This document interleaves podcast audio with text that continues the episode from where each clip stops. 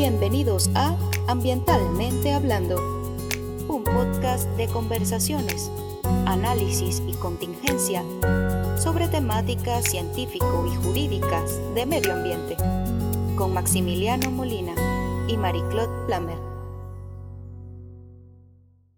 Bienvenidos y bienvenidas a un nuevo episodio de Ambientalmente Hablando, Derecho y Ciencia. Hola Marie-Claude, ¿cómo estás? Hola Max, muy bien, ¿y tú? Muy bien, eh, estoy mm, abrumado con tanta información, tanto estudio que tuvimos que tener para el episodio de hoy. Un episodio creo que necesario, espero que sea muy útil, justamente para contar la historia de uno de los casos, creemos, que, más ha impactado o, ha ocurrido, o han ocurrido varios hitos importantes en la institucionalidad ambiental del país, em, como vamos a contar. ¿Cierto, Mariclot?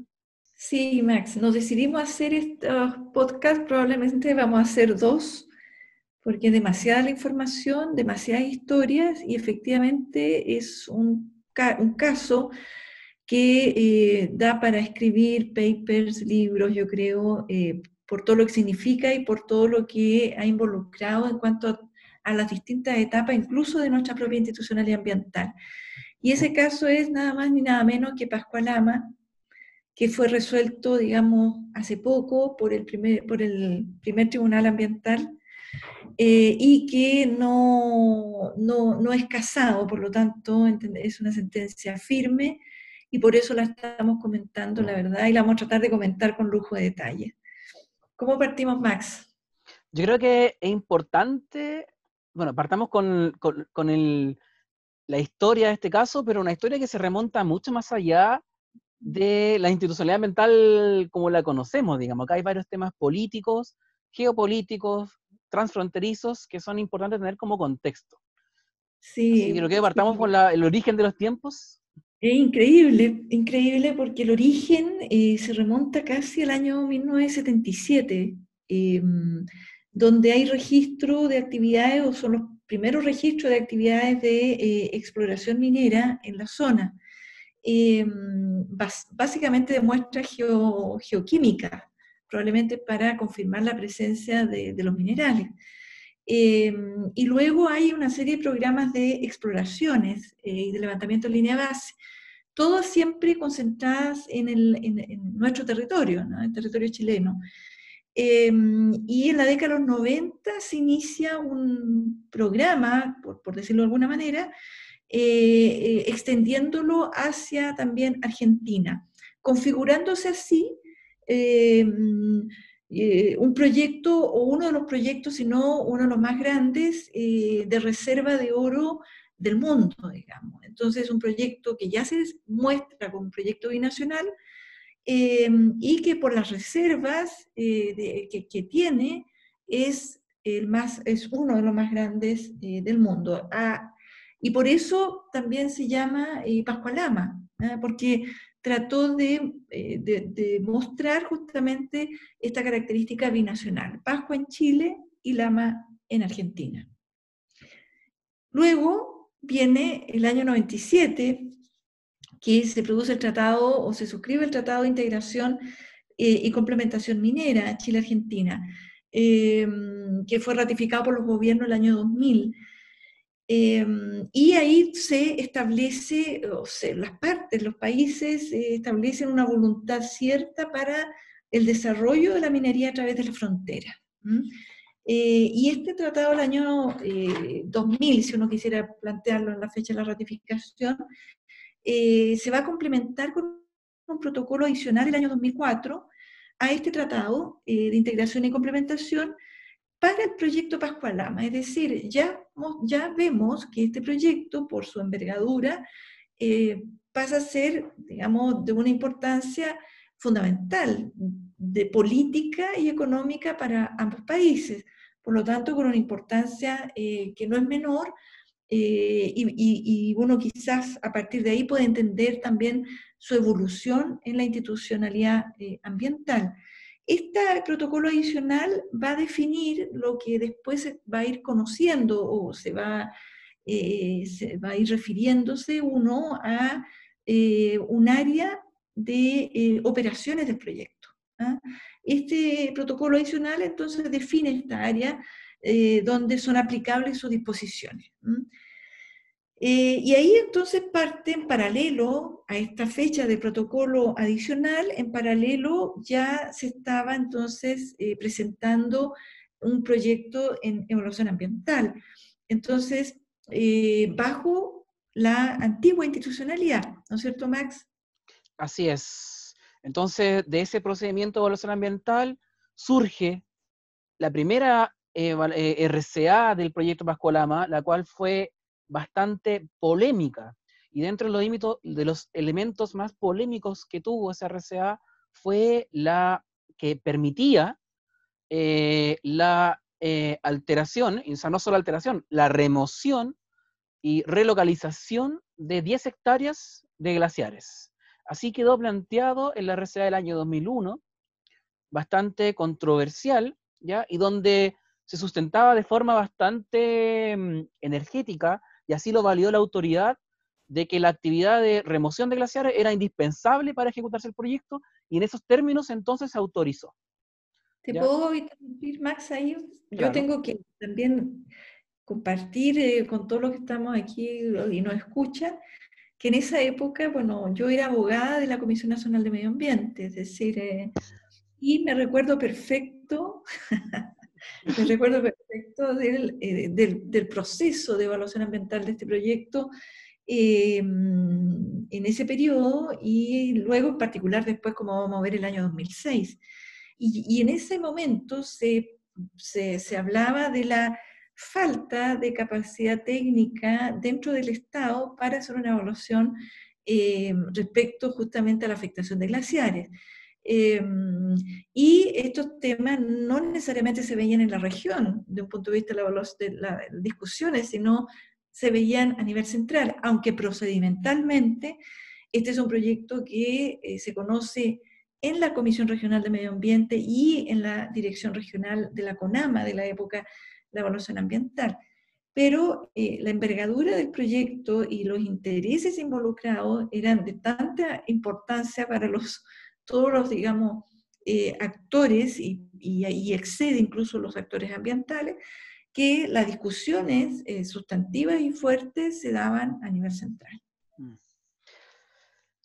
Eh, sí, es importante ese tema porque justamente después dio evolución a todo un área que se ha ido potenciando en los últimos años de la DGA, justamente asociado a, la protección, al monitoreo y al conocimiento de los glaciares. Pero otra línea.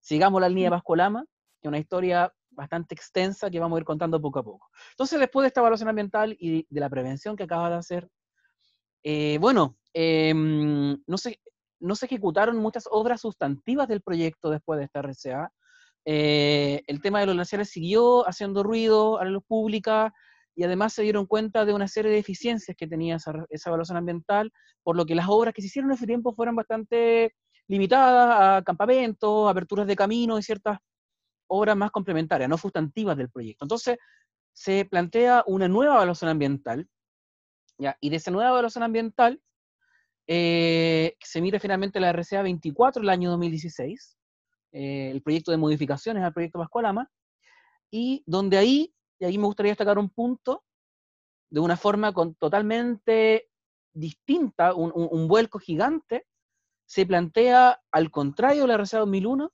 que el proyecto Pascualama no va a intervenir bajo ninguna forma los glaciares. ¿ya? Y aquí me llama mucho, mucho la atención porque eh, justamente de cómo en la evaluación ambiental se detecta en este cambio de pocos años la, lo, vulnerable que es justamente esta, o lo que nos hacía de esta evaluación de alternativas de proyecto, que eh, yo creo que eh, es algo que tiene, que tiene que ir poco a poco incorporándose más fuerte en la evaluación ambiental el día de hoy, justamente eh, para cuestionarse de base el diseño de los proyectos, digamos. Max, pero tú te das cuenta que el tema del, emplazamiento de proyecto es un tema eh, que, que, cuesta, incorporarlo, es decir, no hubo un intento el año 2012 de incorporarlo en la modificación del reglamento, digamos, eh, en una de las versiones del actual reglamento 40, eh, se incorporaba en, dentro de los requisitos de los estudios de impacto ambiental la identificación de alternativas de ubicación. Y bueno, eso no, no prosperó, pero en definitiva yo coincido contigo que uno de los aspectos centrales, lo habíamos conversado ya en mm. otros podcasts, ¿no es cierto? Claro. Respecto, por ejemplo, del puerto San Antonio y las lagunas de Yoyeo, entre comillas, digamos, puede también y los proyectos inmobiliarios en, muchos en muchos lugares. Sí, efectivamente. Eh, pero... aquí a mí me llama mucho la atención, María Cruz, porque este, este asunto es de manual. O sea, todos los libros de evaluación ambiental del mundo es como que plantean como la forma, la evaluación inicia con la evaluación alternativa inicial. O sea, a mí me sorprende mucho cómo no hemos sido aún capaces de incorporar esta evaluación de alternativas desde una fase muy temprana. Pero aquí se evidencia que lo que supuestamente el 2001 no se podía hacer, la autoridad avaló, consideró suficiente el argumento de la empresa para decir que no era, o sea, que era imposible no afectar los glaciares, finalmente era posible hacer. Se podía hacer un proyecto que no interviniera los glaciares. Así quedó plasmado. Bueno, aquí esta, otra reserva tiene otro elemento importante que me gusta destacar porque después, es el contexto de lo que viene después. Y es que deja abierto, acá hay una técnica que se usaba mucho en la evaluación ambiental eh, y que deja muchos problemas, que deja abierta la definición de umbrales de alerta de calidad de agua. Y deja abierta cierta y deja muchas indefiniciones futuras fuera de la evaluación ambiental. Eso pasa, nos pasa bastante dentro del sistema de evaluación de impacto ambiental y es bastante, digamos, es decir, es, es una falta grave, me parece a mí, y que por lo menos eh, es decir, contraria al propio sistema de evaluación de impacto ambiental en cuestiones que son fundamentales de los proyectos que se, se aprueban finalmente. Yo creo que el otro caso que, que, es, que vimos y que tuvo un resultado, digamos, de un punto de vista sancionatorio fue eh, el caso del proyecto minero Caserones, ¿no? que también deja en una etapa posterior la evaluación del plan em, hídrico, en el fondo, asociado al, proyecto, fuera de la evaluación ambiental. Y así hay miles de casos. Entonces, esto es una mala práctica que para acelerar la aprobación de un proyecto se evita entrar a las definiciones de fondo que probablemente no, no, si se incorporasen o no, era, eh, o no se iba a aprobar ese proyecto, finalmente eh, requeriría una nueva evaluación o estudios más acabados. Sí, yo creo que eh, pensando en el punto de vista como lo más positivo de una evaluación ambiental, si bien yo creo que ya hemos tenido bastante experiencia, que si bien uno puede comprender que incorporar estos elementos a la evaluación ambiental puede implicar una demora sustantiva en el procedimiento de evaluación, creo yo que con los ejemplos que tenemos en el país, eh, creo que es un tiempo que vale la pena eh, invertir, porque justamente después, en estos puntos son donde se dan los elementos más controversiales del proyecto y lo que generan todo después la judicialización perdón, o elementos sancionatorios, o en fin, todos los flancos del proyecto. Así está, sancionatorio, eh, está el sancionatorio el día de hoy de Caserones, así estuvo en su momento el sancionatorio de Mina Invierno, que también dejó abierta el programa de vigilancia posterior, y así muchos casos. Bueno, continuemos con la historia. Entonces, eh, llegamos al 2006 con la RCA, destacar quizás solo, o volver a destacar, que estamos en la antigua institucionalidad. Aquí estamos en la CONAMA, en las COREMA, eh, y desde el 2007 Em, hay registro ya de sancionatorios de lo que era la Comisión Regional de Medio Ambiente de la época, con sanciones em, que estaban dentro del rango que, establecía que no eran más de 500 UTM, 1000 UTM lo máximo. Eh, y la mayoría de las eh, sanciones aplicadas, eh, la empresa Barrick las eh, reclama, digamos, los tribunales, en ese caso la justicia ordinaria, la mayoría son, digamos, eh, eh, se aceptan esas reclamaciones parcialmente. Entonces, las sanciones son bastante menores. Si uno hace la, asociada a un punto de disuasión de estas sanciones, eran bastante menores. Incluso hay una que haciendo una historia buscando, claro, en algún momento el tribunal acepta dejarle una sanción en dos UTM a Pascual Lama. Pero bueno, eh, eso es como dato, digamos. Mm.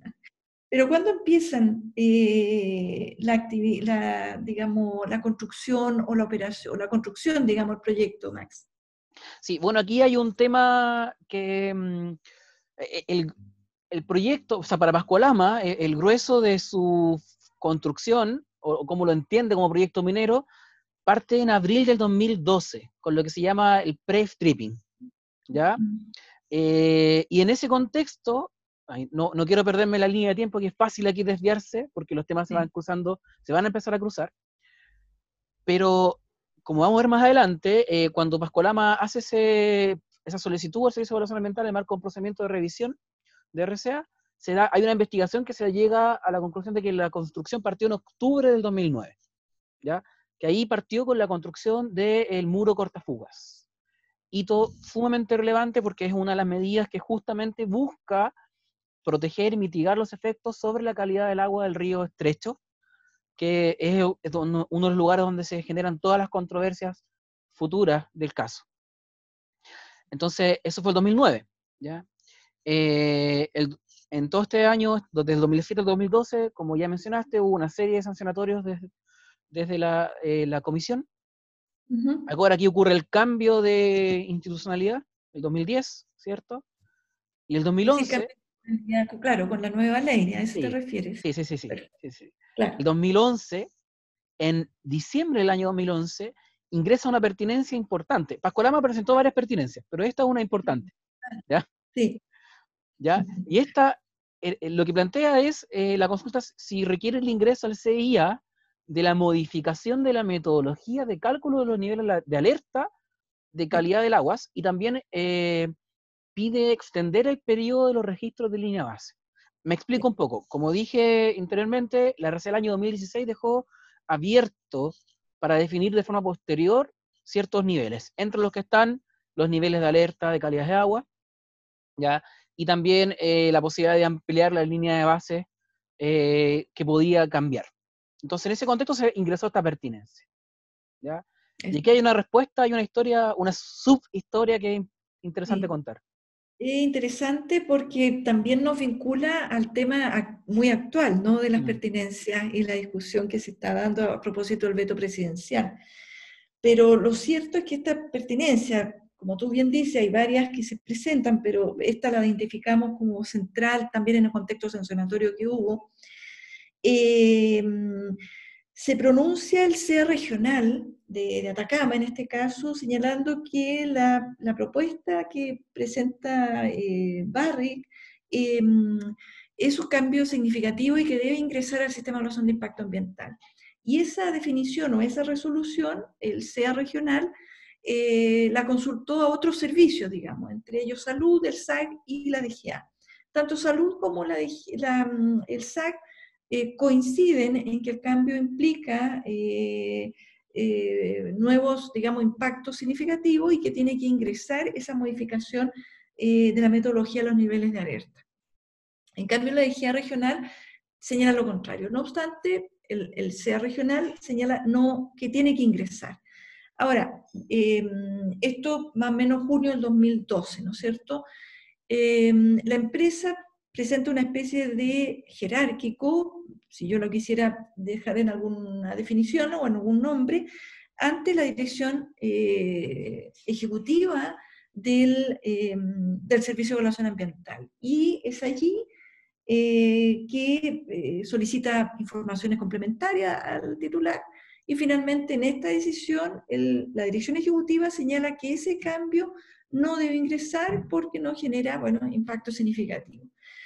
Em, lo cierto es que em, en, un tiempo después, el propio SEA hace un complemento de este pronunciamiento, eh, junio del 2013 aproximadamente, en que em, vuelve a indicar que no debe ingresar, pero también digamos, en un contexto de hacer presente que, eh, de acuerdo a algunos dictámenes de la Contraloría, las eh, modificaciones a medidas tienen que ingresar al sistema. ¿ah? Eh, no obstante, en este caso mm, se señala que, que, que, no debe ingresar. En el fondo, sin enredarme más, en el fondo se establece que no debe ingresar Em, y esto, bueno, sucede en junio del 2013. Junio del 2013. Pero antes del junio del 2013 ya habían pasado otras cosas, ¿no es cierto, Max? Sí. Entonces volvemos atrás, porque aquí vamos, vamos haciendo la línea de tiempo y vamos entrando a los pequeños, a estas pequeñas líneas paralelas que se van dando. Entonces íbamos, para volver atrás, íbamos en diciembre del 2011. ¿Ya? Eh, que ahí presentó la pertinencia. María Claudia acaba de contar este pronunciamiento del CEA regional, que fue en marzo del 2012. ¿ya? Y aquí, durante el año 2012, mientras ocurría esta línea de la pertinencia, eh, la Dirección General de Aguas hizo una serie de fiscalizaciones y con eso, en agosto del 2012, em, se inicia un procedimiento sancionatorio por el Servicio de Evaluación Ambiental, ¿ya? Por, por la Comisión de Evaluación Ambiental. Y, ya, ¿Y por qué destaco este sancionatorio, por los otros que ya mencionamos que hay varios? Porque este aborda la, la temática de manejo de aguas, ¿ya? ya venía con cierto problema.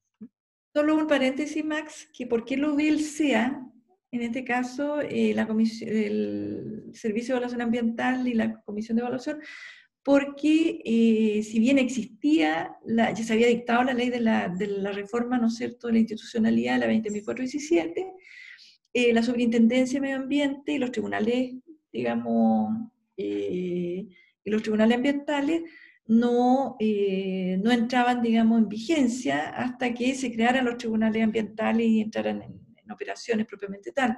Y eso fue hasta diciembre recién del 2002. Por lo tanto, todos los procedimientos sancionatorios, aun cuando la superintendencia existía eh, a partir de, del 2010 y de octubre del 2010 en particular, todos los procedimientos sancionatorios los seguía realizando por el artículo transitorio, que, fue bastante discutido en su momento, eh, por la Comisión, eh, por el Servicio de Evaluación Ambiental.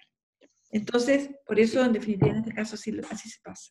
Entonces, seguimos con este sancionatorio. Es relevante por el tema de fondo y también porque, en cierto modo, también gatilla el recurso de protección.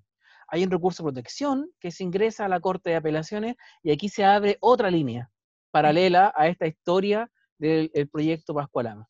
Ahí, Mariclot. Que es la revisión, ¿no? Que es la revisión que va a, ir, va a ir penando hasta hace, hasta poco, digamos, que se resolvió. Hace muy poco.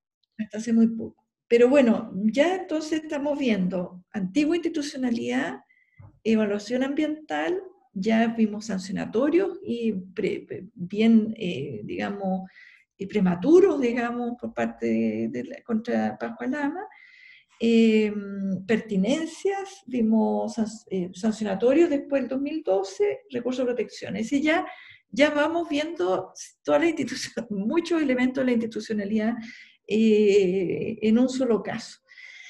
Y llegamos entonces a, fines de diciembre de 2012 con la entrada en competencias plenas a la Superintendencia de Medio Ambiente, ¿no es cierto?, con, cuando empieza a funcionar el segundo Tribunal Ambiental de Santiago. Y en em, enero del 2013 se presenta en ese momento la segunda autodenuncia, eh, que fue justamente por el proyecto eh, Pascualama, por Barrick. La primera fue eh, por Quebrada Blanca, ¿no es cierto, Max? y ambas autodenuncias fueron rechazadas, lo cual también generó un impacto dentro de la comunidad eh, que estaba mirando, ¿no es cierto?, todo este desarrollo inicial de la superintendencia, que las dos primeras autodenuncias se rechazaran. Pero bueno, el punto es que eh, igual llama la atención los días, ¿no?, entre que se recibe la autodenuncia y, y que se resuelve la autodenuncia. Sí, aquí tengo el dato.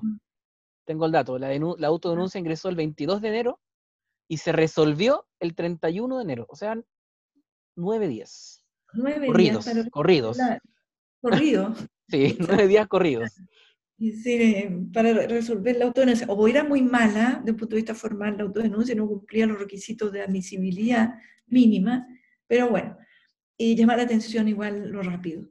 Y este rechazo a la autodenuncia, eh, em, ¿podrías decirnos, Max, qué se, qué, qué se autodenunciaba Pascualama? Claro, lo que se autodenunciaba ahí es que durante los meses de diciembre y enero diciembre del 2012 y enero del 2013 hubo una serie de eventos climáticos que finalmente en diciembre del 2013 eh, gatillaron en que hubo una luz eh, por un canal conductor de, de, aguas de no contacto, o sea, que una, un agua que buscaba justamente em, desviar el curso del agua que, que caía en la cuenca, que no se contactaran con el material que se estaba excavando.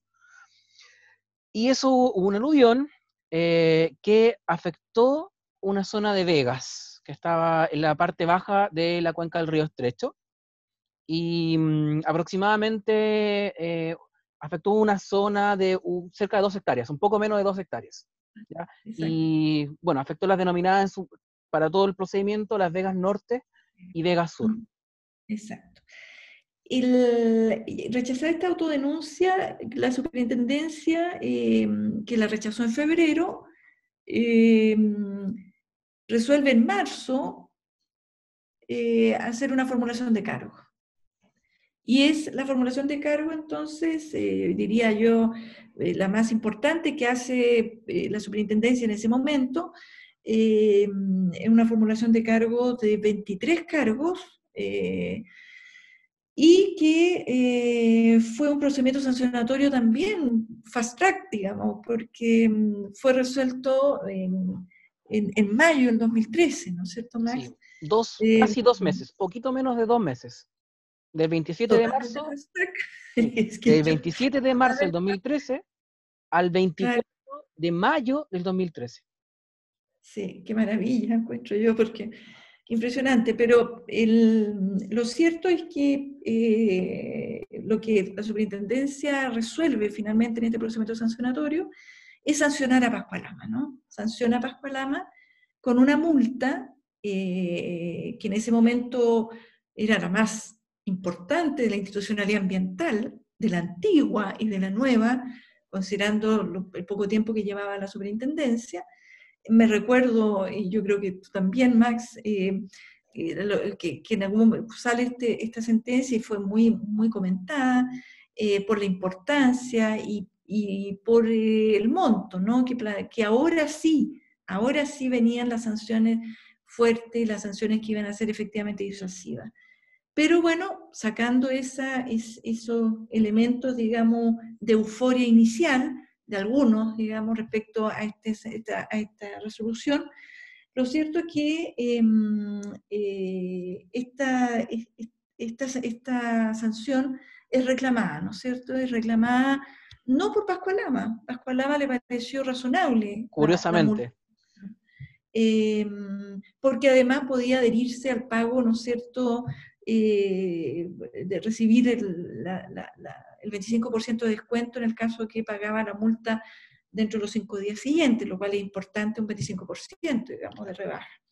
Entonces reclama esta, esta sanción em, la, la, representante de las comunidades y también de, eh, de eh, ¿cómo se llama?, Agrícolas Dos Hermanos y otros, ¿no? Reclaman... La Junta de eh, Vigilancia parece, no, no, recuerdo bien, pero parece la Junta de Vigilancia. Exacto. Ante segundo Tribunal Ambiental de Santiago, que era el único competente, ¿no? Porque no estaba todavía creado el Tribunal Ambiental de Antofagasta. Sí. Solo para ilustrar algunos elementos y de la resolución sancionatoria que creo que son importantes tener simplemente como dato curioso. Dentro de las sanciones que se, em, se establecieron en esa resolución sancionatoria, es para mostrar algunos ejemplos, se, se multó con mil UTAS, por ejemplo, el no, eh, la no entrega del certificado del laboratorio por las mediciones de calidad de agua, por ejemplo. Esa multa, eso, minutas en ese momento, esa multa al día de hoy, eh, en los casos actuales, si es, que, si es que se llega a eso, porque se está intentando no, no llegar a infracciones de ese tipo, son multas que redondean entre una y diez UTAS, con suerte. Entonces, y así una serie de otros elementos, digamos. Entre otros, yo creo que lo más importante que tenemos que relevar es que mm. esta resolución sancionatoria, si bien tenía, eh, disponía 23 cargos, ¿no es cierto?, eh, fue, eh, finalmente sancionó, em, fue agrupando, digamos, los, los cargos y sancionaba, por ejemplo, el cargo asociado a a ver, estoy, estoy recordando la construcción del, claro, al, a la construcción de las obras de alivio no autorizadas por la resolución de calificación o las que se refiere a la construcción de la salida del canal perimetral norte inferior en un lugar no autorizado, no adecuado, lo eh, sanciona respecto de esa infracción y todo, todo el resto, digamos, que eran cerca de ocho o nueve infracciones, las reconoce como infracciones, pero no las sanciona individualmente, sino que bajo un denominado eh, concurso infraccional que construye la Superintendencia de Medio Ambiente en esa época, eh, las eh, agrega como agravantes, que es el término que, utiliza, ¿no? Entonces, es una forma de, de, configurar que finalmente, como sabemos en la sentencia del Tribunal Ambiental de Santiago, se, se, deja sin efecto y se plantea, digamos, un antes y un después en la manera como la superintendencia va a configurar y va a construir sus procedimientos sancionatorios. Mm. Bueno, sigamos con la historia hasta llegar después, vamos a llegar a, lo que resuelve el tribunal respecto a esta reclamación. Pero aquí la historia, la historia sigue. Recuerda, la historia sigue. Está esta razón sancionatoria y que también se dictan medidas urgentes transitorias en la misma resolución. ¿ya? ¿Cómo sigue esto? Bueno, partimos esta, esta pertinencia del año 2011, lo recordemos, recordamos, y que tuvo respuesta por la Dirección Ejecutiva en el 2012, regional, perdón, la Dirección Regional, y en junio del 2013 es cuando ocurre la respuesta que tú mencionaste, María Claude, de la Dirección Ejecutiva del SEA, de este cambio que no es sustantivo, pero aún así tiene que ingresar en función de lo que establece la Contraloría. Aquí me, detengo un momento, nuevamente eh, atrayendo si bien vamos a abordar un capítulo de ese tema del veto presidencial, que ya estábamos en planificación, eh, aquí acuerdo de un caso que tiene la misma figura. Aquí me llama la atención, e independiente del asunto de fondo, que uno podría compartir o no, aquí sí el SEA hace esta prevención de Contraloría porque entiende, entiende la lógica del sistema y tiene que ingresar igual independiente si el cambio es o no es sustantivo, según lo que plantea. Pero, por ejemplo, eh, recordando otros casos, está el caso de SQM Pamparmosa. SQM Pamparmosa en que se hace la modificación de la principal medida de mitigación eh, del proyecto asociado a la protección de estos cuerpos de agua en el salar de Yamara, que protegen esta, estos, estos estromatolitos, em, que, bueno, tienen toda una importancia mundial, no solo en Chile, dentro de una reserva nacional. ¿ya? Eh, el CEAR responde que el cambio de los pozos de inyección de agua que pueden afectar la calidad de estos cuerpos de agua, que dice que no ingresa porque no es cambio sustantivo, pese a que son elementos fundantes y que la ubicación de estos pozos fue objeto de evaluación ambiental y observaciones en el proceso de evaluación ambiental. Pero ahí no hace la prevención que de Contraloría General de la República. Extrañamente no la hace. Entonces, cuando empezamos a hablar de, eh, sin entrar en el fondo del asunto, pero cuando empezamos a entrar de si la, la pertinencia debe o no ser vinculante, claro, hay un supuesto, para la gente que defiende la vinculación, hay un supuesto que el día de hoy no se está cumpliendo, que es basal para la discusión inicial sobre si la hacemos vinculante o no. Y es eh, cómo se está reaccionando ante esto. Sí, pero no, no, todos esos temas los vamos a tratar en un capítulo especial que va a estar muy sabroso, muy entretenido, sobre las pertinencias del veto presidencial y bueno, cómo, cómo se han desarrollado y nuestras opiniones al respecto. Sí. Pero retomemos. Gracias por encauzarme. Oye, pero porque hay un hito importante que, es bueno que tú lo desarrolles, que está em, vinculado en este periodo, ¿no es cierto? 2013, en paralelo, ¿qué pasó? Sí, en paralelo, otra línea que se abre después de esta sanción de la superintendencia, la demanda por daño ambiental de glaciares. ¿ya? Esto ocurrió el 27 de junio del 2013, ingresó, es la segunda demanda por daño ambiental que ingresó al Tribunal Ambiental de Santiago, que era el único competente en ese momento. Em, y bueno, no voy a entrar al detalle de esto eh, aún, aún lo voy a contar más adelante, de, pero la se sustentaba principalmente en fiscalizaciones que se habían realizado y el sancionatorio del SEA del año de lo histórico, lo que se realizaron antes de la entrada en vigor de la función de la Superintendencia del Medio Ambiente. Finalmente se imputaba una afectación a los glaciares producto de la obra, tanto por eh, obras encima, se decía, y también por eh, las emisiones atmosféricas y el polvo que se suspendía y se depositaba finalmente sobre los glaciares. Ese era eh, el tema controversial y que lo va a desarrollar después. Sí, porque el, tribunal se toma su tiempo para resolver esta, esta demanda por daño, ¿no es cierto? Así que la vamos, la vamos a ver cuando lleguemos al 2015. Sí, así es. Pero, pero bueno, ya, ya vimos que se dictó una resolución sancionatoria sobre un modelo basado en esta figura de concurso infraccional, eh, configurando un, solo incumplimiento, eh, como tres incumplimientos lo lleva a uno solo y mm. considerando agravante, y esto es reclamado. Finalmente, el Tribunal Ambiental, en una sentencia que para el Tribunal Ambiental también hay que pensar eso, fue su primera gran sentencia eh, como, como, institucional, como institución jurisdiccional. Por lo tanto, yo creo, y también uno, en esto, en las conversaciones que uno va teniendo con distintas personas, eh, eh, el tribunal también se preparó mucho para resolver este, este caso y, tratar de estudiarlo lo, mejor posible. Te voy a interrumpir, ¿Perdón? Te voy a interrumpir, perdón.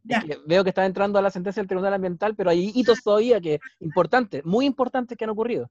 Ocurrió esta, entonces, ocurrieron muchas cosas en junio, julio del 2013. Entonces, ocurrió este, el pronunciamiento de la Dirección Ejecutiva por la pertinencia, ocurrió el ingreso de demanda por daño ambiental, varias instituciones funcionando, y ahora aparece, recuerda el sancionatorio que mencioné el año 2012 ah, eh, del CEA, y que gatilló un recurso de protección. Bueno, en julio del 2013 sale la sentencia de la Corte de Apelaciones de Copiapó, muy importante, ¿ya? Porque, ¿qué es lo que dice esta sentencia del recurso de protección presentado por las comunidades? Bueno, eh, lo, medular mantuvo la paralización de las obras eh, hasta que se implementen todas las medidas asociadas a la RCA 26 del año 2006 para el adecuado manejo de las aguas y además solicita que se instruya el procedimiento de revisión de la RCA asociado al 25 quinquies. Sí, exacto. no, me quería faltar eh, pasar esta, esta este hito muy importante y que después, bueno, eso fue reclamado, llevado a la Corte Suprema. En septiembre del 2013 la Corte Suprema eh, falla, em, confirma el fallo de primera instancia, o sea, rechaza la reclamación, ¿cierto? Y después, en diciembre del año 2013, el Servicio de Evaluación Ambiental da inicio finalmente al proceso de revisión de, la RCA. Y ahí, dentro de los elementos que se solicitaban, hay tres que los voy a detallar. Uno es, eh, en base a lo que dije anteriormente también, solicitar la ampliación de la línea de base considerando datos de calidad de agua en el río estrecho hasta la fase de pre-stripping, o sea, abril de 2012, modificar la metodología de cálculo de, eh, de, los niveles de alerta de agua, que gatillan varias medidas, y en consecuencia modificar las medidas de mitigación. Eso es lo que se decía, vamos, vamos, lo vamos a desarrollar en un minuto más. Cuando se resuelva esa, esa, revisión de RCA 25 quinques, mientras sigamos con la historia. Ahora sí viene. Bueno, efectivamente ya el, fallo del, tribunal es de marzo del 2014, eh, a comienzos de marzo, em, y bueno, fue un fallo muy duro, que remeció de alguna manera eh, la institución ¿ah? eh, de la Superintendencia de Medio Ambiente, no solamente por, digamos, porque lo deja sin efecto totalmente, sino que, aunque bueno, se acoge parcialmente algunas reclamaciones, pero em, eh, por las razones, digamos, las razones por las cuales eh, se va a acoger las reclamaciones presentadas y se va a dejar sin efecto la eh, resolución sancionatoria. Uno, por la forma de configuración de cargos, digamos, el tribunal finalmente señala que no existe habilitación legal para hacer esta, esta acumulación de eh, infracciones em, eh, en, este, en, este, en, esta institución, entre comillas, denominada concurso infraccional, que la superintendencia construye, señalando que cada infracción debe ser em, ponderada, configurada, ponderada eh, por sí misma y aplicada respecto de ella la circunstancia del 40 para determinar la propuesta o la respuesta sancionatoria. y eso es un cambio, digamos, de, fundamental que hace el tribunal, donde establece en definitiva que hay una vulneración a un principio de legalidad, al no estar reconocida esa forma en la ley de, la ley de la superintendencia, ni tampoco la forma de eh, establecer circunstancias agravantes o atenuantes, eh, propias más bien de, eh, una, de una normativa penal, no más, más propia del Código Penal. El tribunal ahí eh, probablemente hace varios contrapuntos respecto a la diferencia con, el, con, digamos, la regulación penal y la regulación administrativa sancionatoria. Em, además de establecer una serie de eh, elementos de falta de motivación y fundamentación, que yo diría que es el eje principal del fallo, en que todas las decisiones resueltas en, la, en sede de la superintendencia fueron, em, fueron eh, controvertidas por el tribunal por falta de motivación, eh, especialmente, eh, de la configuración del artículo 40, lo cual, en el fondo, en un fallo que es de largo, digamos, bien detallado, estableció una necesidad probablemente de revisar todo el procedimiento sancionatorio que estaba llevando la superintendencia en ese momento. Pero este fallo coincide también con un cambio de administración, ¿no es cierto? Porque este fue fallo comienzo de marzo y el 11 de marzo se produce el cambio de administración del gobierno, del primer gobierno de Sebastián Piñera, y eh, el 11 de marzo parte el segundo gobierno de Michelle Bachelet. Por lo tanto, ya el, el, el, 11 de marzo em, eh, van a haber nuevas autoridades que en la superintendencia eh, asume el nuevo superintendente, que es eh, Cristian Franz. Sí. y la superintendencia resuelve no apelar, porque justamente cuando asume Cristian Franz, o en esos días, no recuerdo ya, eh, estaba en, el límite para efectos de presentar, perdón, no apelar, no, eh, casar. No presentar la, casación, sí.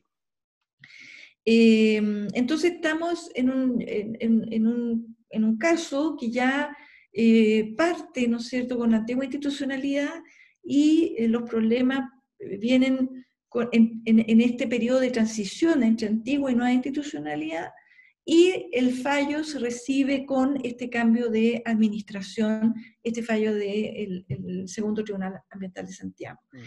Em, Me gustaría añadir unos detalles más de históricos que eso no está escrito en ningún libro, en ninguna parte. Eh, claro, tal como dice, estaba el cambio institucional.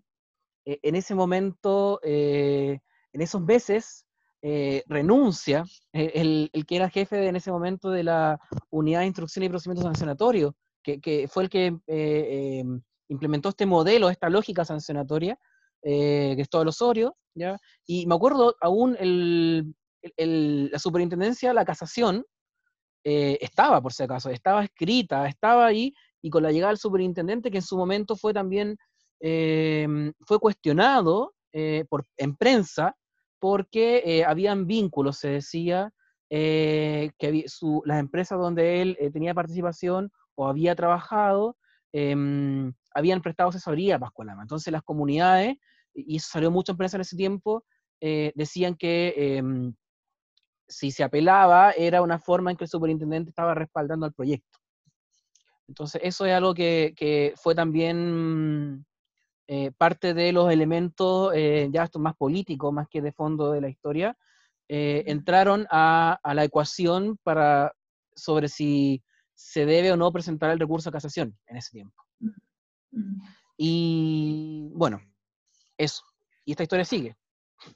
Esta historia sigue, claro, porque él ya ha decidido de, no casar.